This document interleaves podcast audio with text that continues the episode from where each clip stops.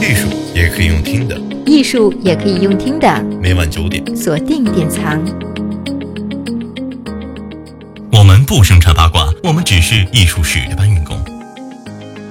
八卦艺术圈第八期，不想当厨师的吃货不是好画家第二弹，学霸型吃货苏轼。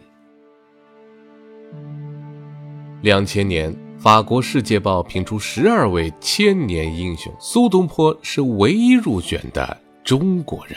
主编让·皮埃尔·朗日耶表示，他曾咨询过许多历史专家，都表示一定要选择苏东坡。就像法国的萨特一样，他们有一种特别独立自由的精神。叩问关于生死、权力等方面的问题，他在人性方面深深地触动了我。大作家林语堂在向西方推广中国文化的时候，挑选了两位历史人物为他们立传。一位是女皇武则天，另一位就是大文豪苏轼。说了这么多，那这位大大究竟为啥能在全球范围内疯狂地收割死忠犯呢？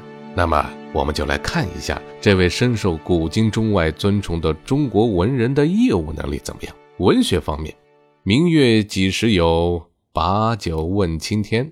他的作品早已成为中国人的文化基因。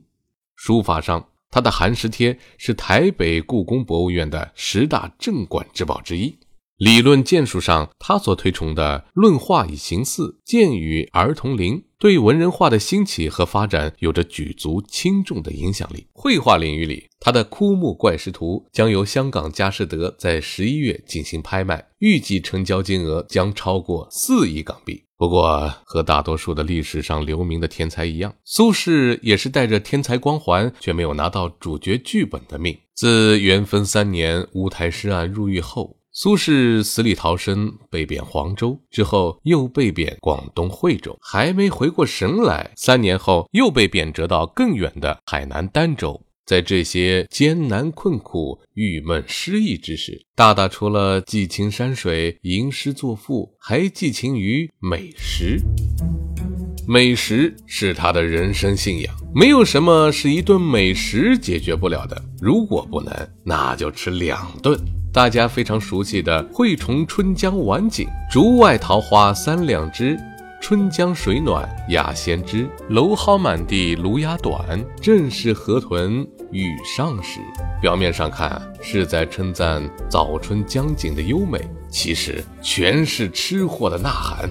春天来啦，太好了，竹笋能吃了，鸭子能吃了，野菜能吃了，河豚也能吃了，好开心啊！还有著名的惠州一绝：“罗浮山下四时春，卢橘杨梅次第新。日啖荔枝三百颗，不辞常作岭南人。”啊，翻译一下啊，东坡大大说的是：罗浮山真是一个好地方啊！橘子吃完又有杨梅吃，任何季节都有好吃的。荔枝啊，真是太好吃了，我每天要吃它三百个，我要永远做个岭南人呐！看见美食就挪不动腿，尝到了荔枝就要疯狂打电话，有了美食就忘记了官场的烦恼，真是妥妥的一枚大吃货啊！作为一个文采非凡的学霸型吃货，当然要勤快的在朋友圈更新美食心得了。比如这篇《老饕赋》，开头谈的就是如何做美食，如何品美食。东坡大大认为，首先厨师得是庖丁、易牙这种大师级别的烹。调要用新鲜的水、干净的器具，柴火也要烧得恰到好处。烹调方法要丰富多样，有时啊食材要经过多次蒸煮晒干后再用，有时呢要用文火慢熬。除了精美的菜肴，还得请颜值高的女子奏乐跳舞，用高档玻璃杯喝顶级的葡萄酒，最后再来一杯好茶。如此会享受的大大，完全就是一个精致的猪猪男孩啊！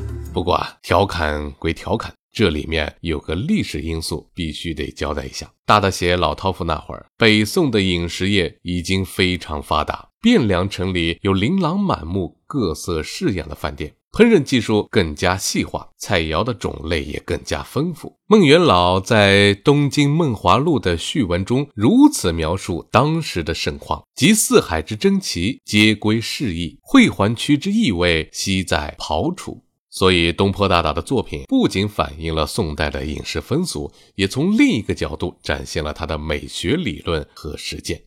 东坡大大不仅讨论过诸如如何做美食、如何评美食之类的宏观问题，而且啊，还干货满满的分享过自己的独家私房菜谱。下面我们就选几个代表菜与诸君一起云品尝。首先来一道硬菜——烤羊脊。寒冬就快要来了，这个时候最适合吃点羊肉，贴一些秋膘御寒。苏轼被贬惠州后，身为外放的官员，自然不敢跟其他官员争购羊肉，只能买剩下的羊脊骨。不过，作为一个爱吃的精致 boy，东坡大大充分发挥主观能动性，开发出羊脊骨的新吃法：挑出脊骨间的肉，煮熟后沥干水分，以酒腌渍。撒一点盐，再烧烤到微焦即可。这味道啊，就像烤蟹螯一样美味又滋补。他还不忘在小老弟面前炫耀：“你呀，只能吃到肉，不能品尝到骨头上的美味，真是可惜呀。”羊肉有了，缺一条鱼，凑成一个鲜字儿。这里啊，我们就要推荐东坡大大的鱼汤了。大大嘱咐说，鲫鱼或者鲤鱼皆可。先将鱼洗净去鳞，然后放入冷水锅中，加盐，再加白菜心。葱白同煮，不可搅拌。半熟时加入等比例的姜泥、萝卜汁和酒，去腥去寒。快熟的时候放入橘皮丝，一道清新爽利，可以做汤也可以做菜的两食鱼汤就好了。秋冬之际，天干物燥，极易造成上火伤风的情况。这时候我们需要在日常生活中摄入大量的蔬菜，补充维生素等元素，预防疾病的发生。东坡有一道用自己的名字命名的菜，叫东。坡根，也就是用各种蔬菜烹调出来的菜饭，做法也非常简单。先洗净白菜、无筋、野荠菜，去除蔬菜的苦味，在锅子与瓷碗内涂满生油，再将刚刚处理过的蔬菜及少许生姜放入锅中，加米勾芡，盖上油碗，生火，接着在锅上放赠做饭。如此一来，米饭里有着蔬菜的清香，蔬菜也沾上米的香气，这道菜自然古朴、简单易做，而。且食材随手可得，所以在他的道士和尚朋友中很受欢迎。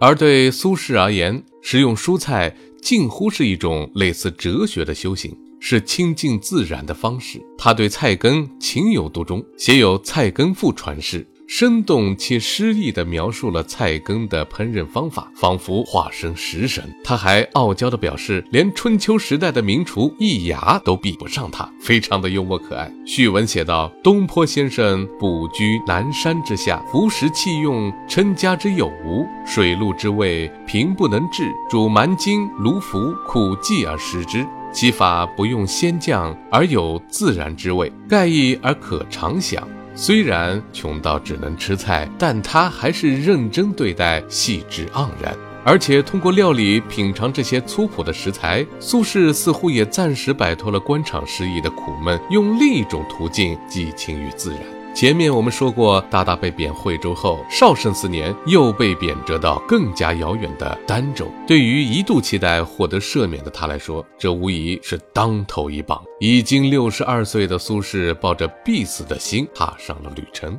抵达儋州后，他连用六个无字总结当地的生活条件：此间食无肉，病无药，居无室，出无友，冬无炭，夏无寒泉。在物资缺乏的环境里，苏轼一度跟着当地人吃起了老鼠、蝙蝠、蛤蟆之类的野味。不过，他很快发现了这四周环海的岛屿多的是海鲜，其中牡蛎成功引起了大大的注意。不多久，美食博主东坡大大研发出了牡蛎菜两种的做法：一般大小的牡蛎剖开处理干净，与酒同煮；比较肥美的大牡蛎就烤熟了吃。苏轼还打趣吩咐儿子苏过。千万不要告诉别人，以免北方的前同事们争着要来儋州抢这美味。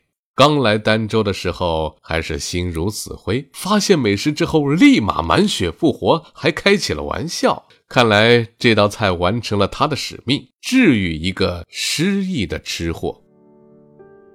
有肉，有鱼，有蔬菜，有牡蛎，怎能少得了美酒啊？苏轼是出了名的好酒。他在《酒饮赋》中指出，喝酒能不择山林而能避世，饮壶伤以自娱，其饮生于一醉。酒在苏轼的创作中占有重要地位，例如广为人知的《水调歌头》“明月几时有，把酒问青天”，以及《念奴娇·赤壁怀古》“人生如梦，一尊还酹江月”。苏轼的好友黄庭坚曾爆料说，他酒量极差，没喝多少就会烂醉如泥，醒来落笔如风雨，虽血弄皆有异味，真神仙中人。他还亲自酿酒，比如他自创的血糖鸡尾酒。苏轼在黄州城外的荒地建造了一间简陋的草屋，因为鉴于大雪之际，他将草堂四壁全绘上雪景，命名为雪堂。苏轼在黄州期间，经常在雪堂读书会友，来访的客人常常会带些酒，他又喝不完，就将各不相同的酒都倒入同一个瓮中储藏，还戏称为“雪堂一尊”，意有分享之意。或许他曾用这领先于时代的鸡尾酒招待远道而来的客人。细读苏轼留下的食谱，可以知道他虽然极其爱吃，但从不挑剔用料的贵贱，总是能用当地最普通的食材做出各种佳肴。他调侃自己，自笑平生胃口忙，老来事业转荒唐。想他少时壮志凌云。也曾飞黄腾达，但壮年之后屡遭政治打击，一生几乎都漂泊不定，实在令人惋惜。然而，热爱生活的大大很少浪费时间感伤，贬谪期间依然享受美食、游览风光，实在是我们为人做学问的典范。或许正是这样豁达的胸怀，让即使身处逆境的苏轼依旧发光精进。既能拿下诗书画艺各领域的大满贯，也能享受美食，享受人生中的小确幸。如果您也在经历生活中的低潮，希望这期节目能给您带来正面的力量和启示。艺术也可以用听的，艺术也可以用听的。每晚九点，锁定典藏。